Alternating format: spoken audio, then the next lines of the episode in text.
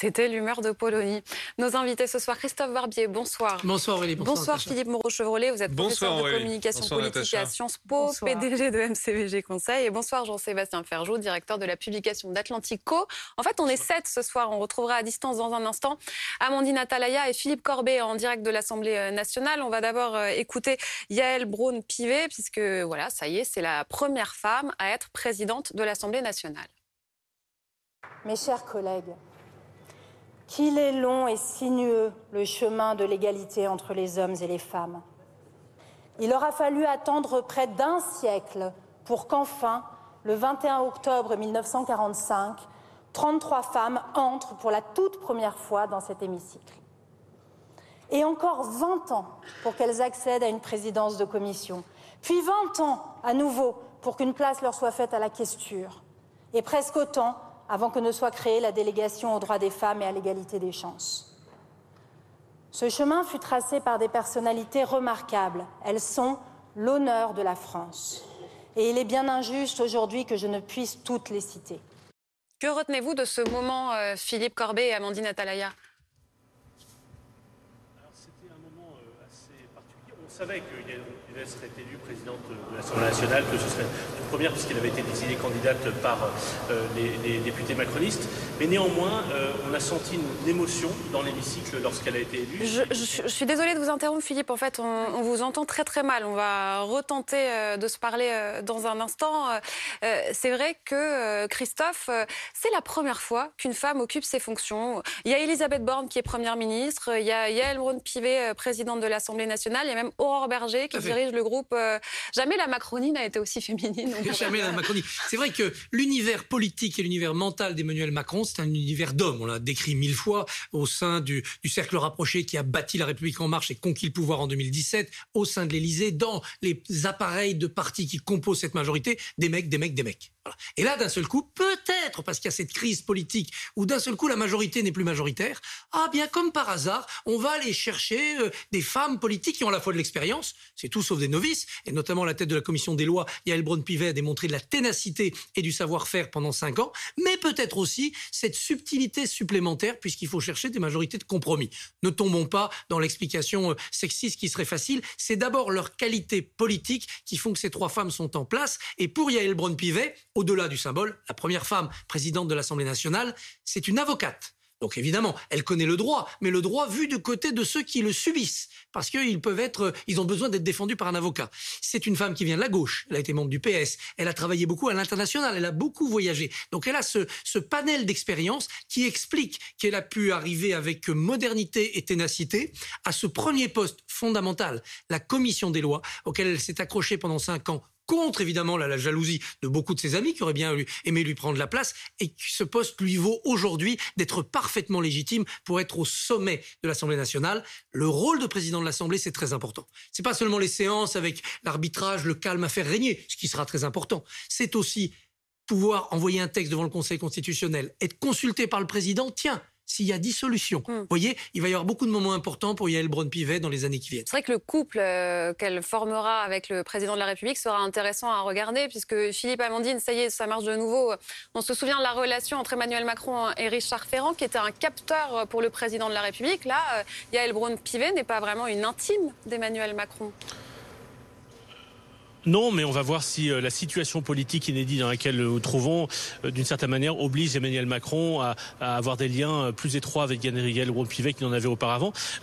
je, voulais vous dire tout à l'heure, avant que, maintenant que j'ai récupéré mon micro, c'était intéressant puisque vous, Christophe le disait, c'est une juriste et elle a parlé en juriste. Elle a fait référence à la Constitution, le préambule de 1946. Elle a commencé par la Déclaration des droits de l'homme et des citoyens, par l'article premier. Les hommes naissent libres et demeure, euh, les hommes naissent et demeurent libres et égaux en droit.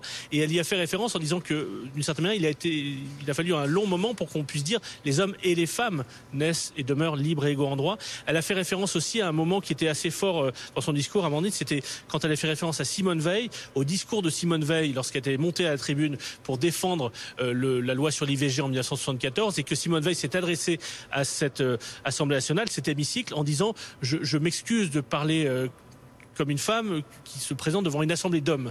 Et elle a fait référence à cette phrase. Je suis un peu trompé dans le détail de, la citation, mais c'était cette citation-là quand Simone Veil a parlé d'une assemblée d'hommes. Au fond, elle, a fait référence à plusieurs reprises au, combat pour le droit des femmes et à la filiation dans laquelle elle se reconnaissait.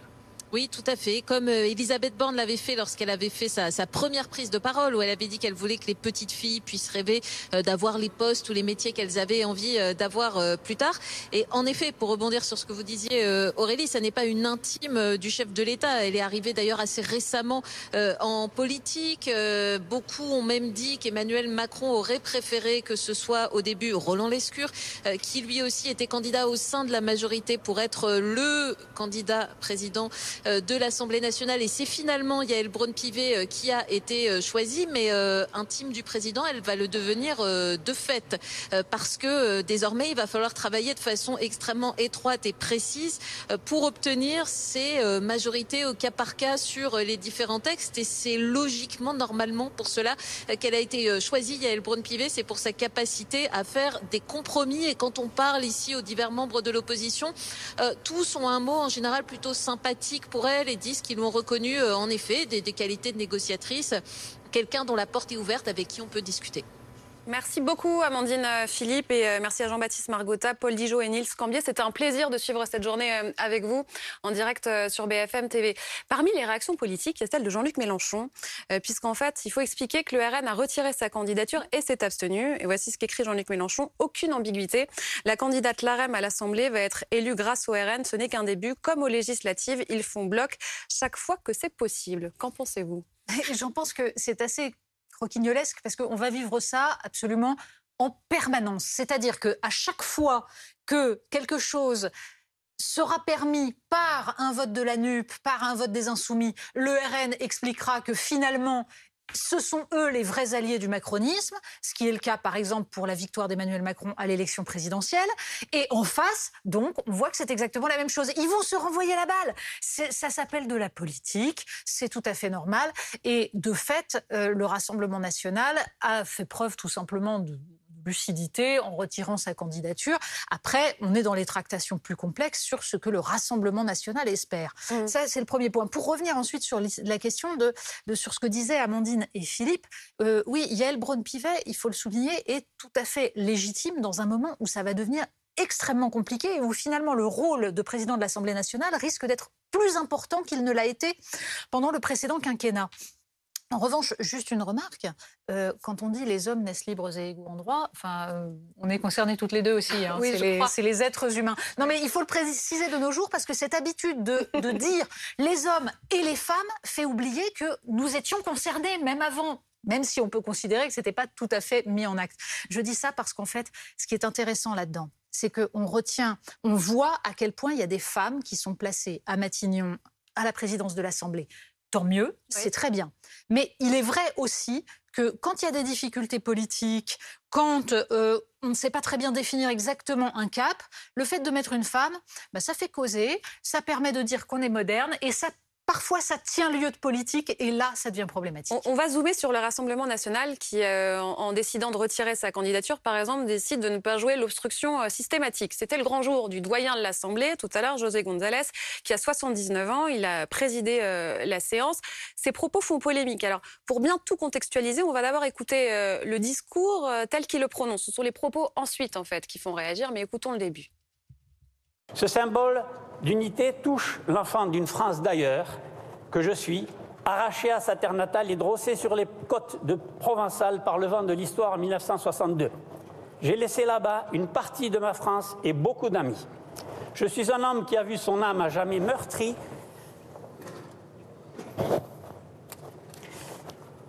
Excusez-moi, je pense à mes amis que j'ai laissés là-bas.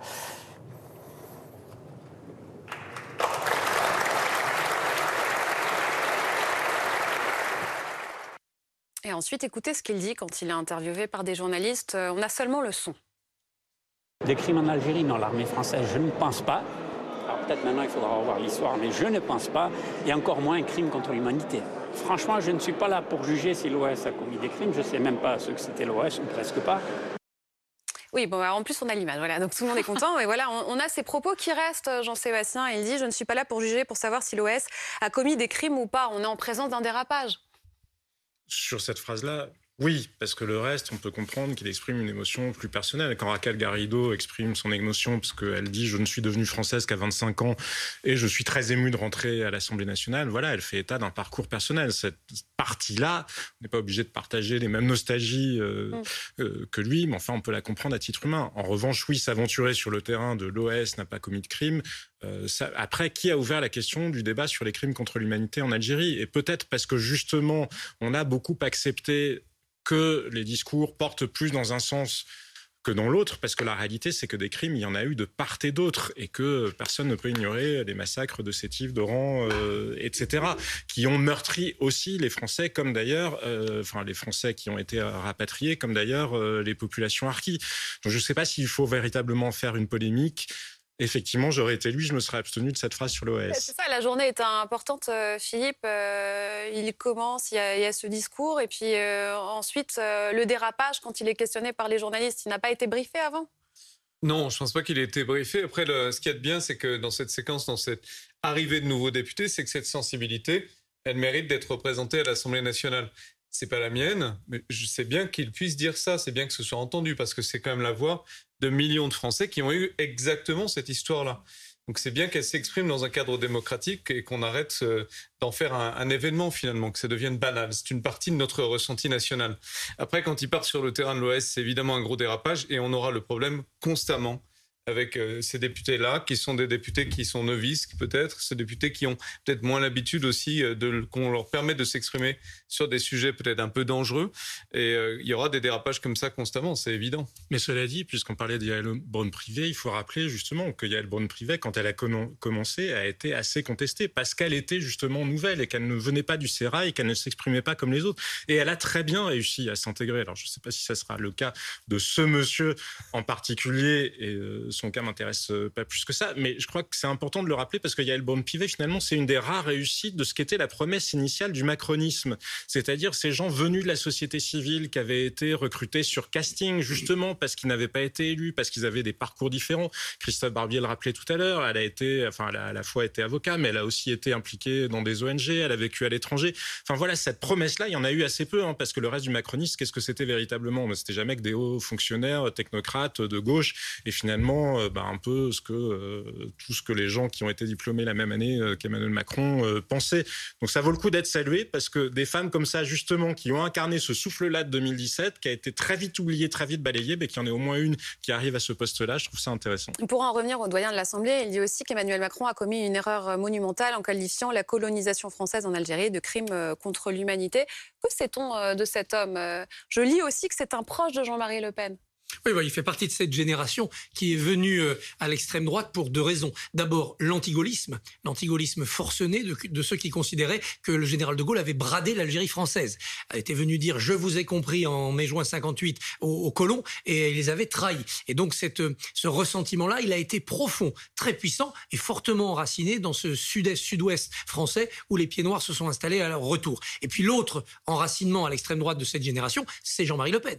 Jean-Marie Le Pen qui à l'époque porte le combat de l'Algérie française. Jean-Marie Le Pen est le directeur de campagne lors de la présidentielle de 65 de Jean-Louis Tixier-Vignancourt, grand avocat d'extrême droite qui a défendu les tireurs de l'OAS, notamment Bastien Thierry, celui qui avait tiré sur le général de Gaulle au Petit Clamart et qui a été d'ailleurs condamné à mort. Donc vous voyez, il y a une cohérence idéologique profonde entre toute cette famille-là. Et donc quand on a cet âge-là et qu'on a commencé euh, à militer à l'extrême droite avec Jean-Marie Le Pen, on reste dans cette lignée. Donc ce dérapage, c'est d'abord un déni. C'est le déni d'une vérité historique sur les, crimes de l'OAS en face, il y avait les crimes du FLN, hein, c'était une guerre atroce, une guerre en grande partie civile. Et puis, ensuite, une continuité idéologique. Le déclin de la France, c'est la fin de l'Empire. La fin de l'Empire, c'est la faute à De Gaulle. De Gaulle est une fausse droite. La droite gaulliste doit être remplacée par une droite nationaliste. Alors évidemment, tout cela maintenant est fondu. Et on a vu juste après euh, ce dérapage, un très jeune député RN dire au micro de, de Philippe et d'Amandine que lui était gaulliste et qu'il était venu à la droite dure, à la droite souverainiste, nationaliste,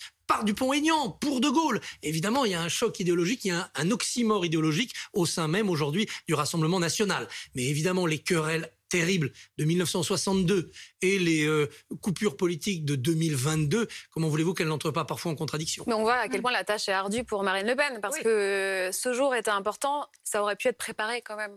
Bah, c'est-à-dire que ça aurait pu être préparé d'une seule façon, c'est euh, expliquer à ce député qu'il ne fallait surtout pas qu'il réponde à des questions derrière, qu'il ne fallait surtout pas qu'il s'exprime. Parce qu'en effet, le discours, le discours est impeccable dans la mesure où il y a cette émotion qui est parfaitement noble, parfaitement légitime et qui peut même conduire, vous le disiez, à passer à autre chose et à faire en sorte qu'il y ait enfin une réconciliation sur ces questions-là. Oui, puis euh, euh faire en sorte que les pieds noirs se sentent, les enfants de pieds noirs se sentent représentés. je ne partage pas leur opinion, mais il faut qu'elles soient représentées. Exactement. Et là où Christophe Barbier a raison, c'est que le problème, c'est que derrière, il y a l'histoire du Rassemblement national et en particulier cette histoire sur l'Algérie française.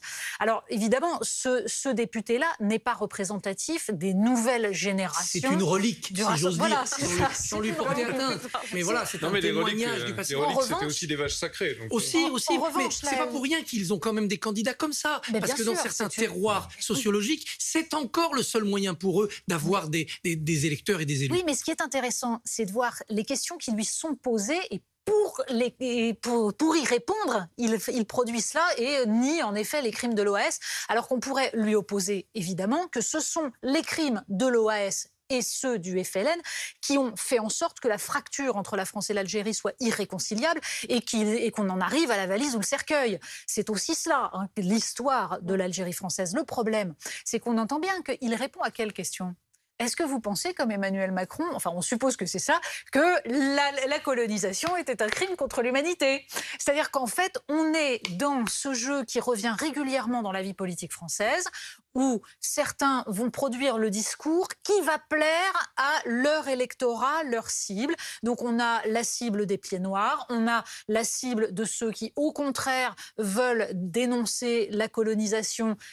Emmanuel Macron, rappelons-le, l'avait fait en 2017 pendant la campagne sur le sol algérien alors même que le pouvoir algérien instrumentalise ça tant qu'il peut. Donc on a là en effet régulièrement des, j'allais dire des prurites de cette, de cette plaie qui n'a pas été soignée et c'est bien ça à un moment, il faudrait passer à autre chose. La question, c'est celle de la normalisation du, du RN, parce que là, on voit bien que c'est ce qu'ils essaient de jouer, la normalisation. Et la question du journaliste, ça vient nous rappeler que le RN n'est pas un parti comme un autre. Et c'est une vraie question centrale, parce qu'on voit bien que la, crainte de la NUP et des autres, c'est que derrière ce, ce refus de présenter un candidat du RN, il y a un accord de coulisses entre le RN et, euh, et ensemble et la majorité présidentielle, qui n'est pas vraiment une majorité, mais quand même. Donc la question, c'est de savoir s'il y a un accord derrière, si en échange, on va leur donner la commission des finances, s'il y a quelque chose comme ça qui se joue. Au fond, c'est ça la vraie question. Euh, est-ce qu'on va laisser le RN se normaliser? Et on sent bien que du côté de l'Élysée, on a très envie, parce qu'on a besoin de normaliser le RN. Et le RN aussi, on a envie, mais est-ce que ça va être possible Ce type de dérapage, ça va être constant. Parce que c'est vrai que vous parlez de la commission des finances, ce sera intéressant de voir pour qui LR euh, va voter, euh, notamment. Voir quels sont les deals qui vont avoir lieu avec ou sans le RN. Mais bien sûr, mais juste d'abord sur la question des questions qu'on pose ou qui sont posées aux gens, aurait-on posé à Jean-Luc Mélenchon une question sur les crimes euh, du régime chaviste? Pourtant, dans son programme, il y avait une union bolivarienne. Hein. Aurait-on posé à Fabien Roussel une question sur les crimes de Staline? On a aussi les réponses aux questions. Ça lui, est arrivé, on lui a demandé. Oui, mais je suis pas oui, on lui a demandé dans une émission de télévision. Vous aurez remarqué qu'on le pose moins dans le contexte d'interview politique. Si nie les crimes de Staline, on aura un énorme problème de la même façon que le monsieur qui dit que les crimes de sont pas existés, ce qui se passe quand même quand on dit être communiste aujourd'hui. Mais bon, on ne va pas rentrer dans ce débat-là, c'est un autre, c'est une autre question. Exactement. Mais pour en venir, il y a une question qui est fascinante sur le Rassemblement national justement et qui va se poser effectivement mhm. pour la majorité comme pour les républicains. C'est-à-dire que si vous tenez un discours, ceux qui ont décidé que de toute façon ils étaient infréquentables, ils ont décidé qu'ils étaient infréquentables. Mais quand la situation est quelque part au, au milieu, un parti qui n'était pas fréquentable, et on le voit justement avec le dérapage de ce monsieur, incontestablement, et Christophe Barbier le rappelait très bien, historiquement, c'était un parti qui était en dehors du champ de la République et pas juste anti-gaulliste, qui contestait par ailleurs la légitimité de la République, de la démocratie. Bref, mais il a fait toute une évolution. Marine Le Pen, elle est allée loin dans cette évolution-là. Elle a renoncé, y compris à son père, euh, Emmanuel Macron, quand il s'agissait de renoncer à Alexandre Benalla ou au professeur Salomon, directeur de la santé, ou à d'autres. Il n'a pas renoncé à grand-chose. Donc, elle a quand même fait beaucoup d'efforts. Mais donc, une fois que vous avez cette situation-là, avec un Rassemblement national qui dit qu'il est constructif, qu'est-ce que vous faites? Est-ce que vous leur tendez la main pour les arrimer une bonne fois pour toutes à la République, pour que le doute n'existe plus? Ou est-ce que vous leur dites au nom du passé, vous n'êtes pas fréquentable et donc je vous renvoie au risque que justement il se radicalise à nouveau. Ça va être intéressant. Merci beaucoup à tous les trois d'avoir été avec nous ce soir euh, dans Polo News. Vous restez Philippe, je crois, on va parler du Covid. Est-ce qu'on va vers de nouvelles mesures restrictives? À tout de suite.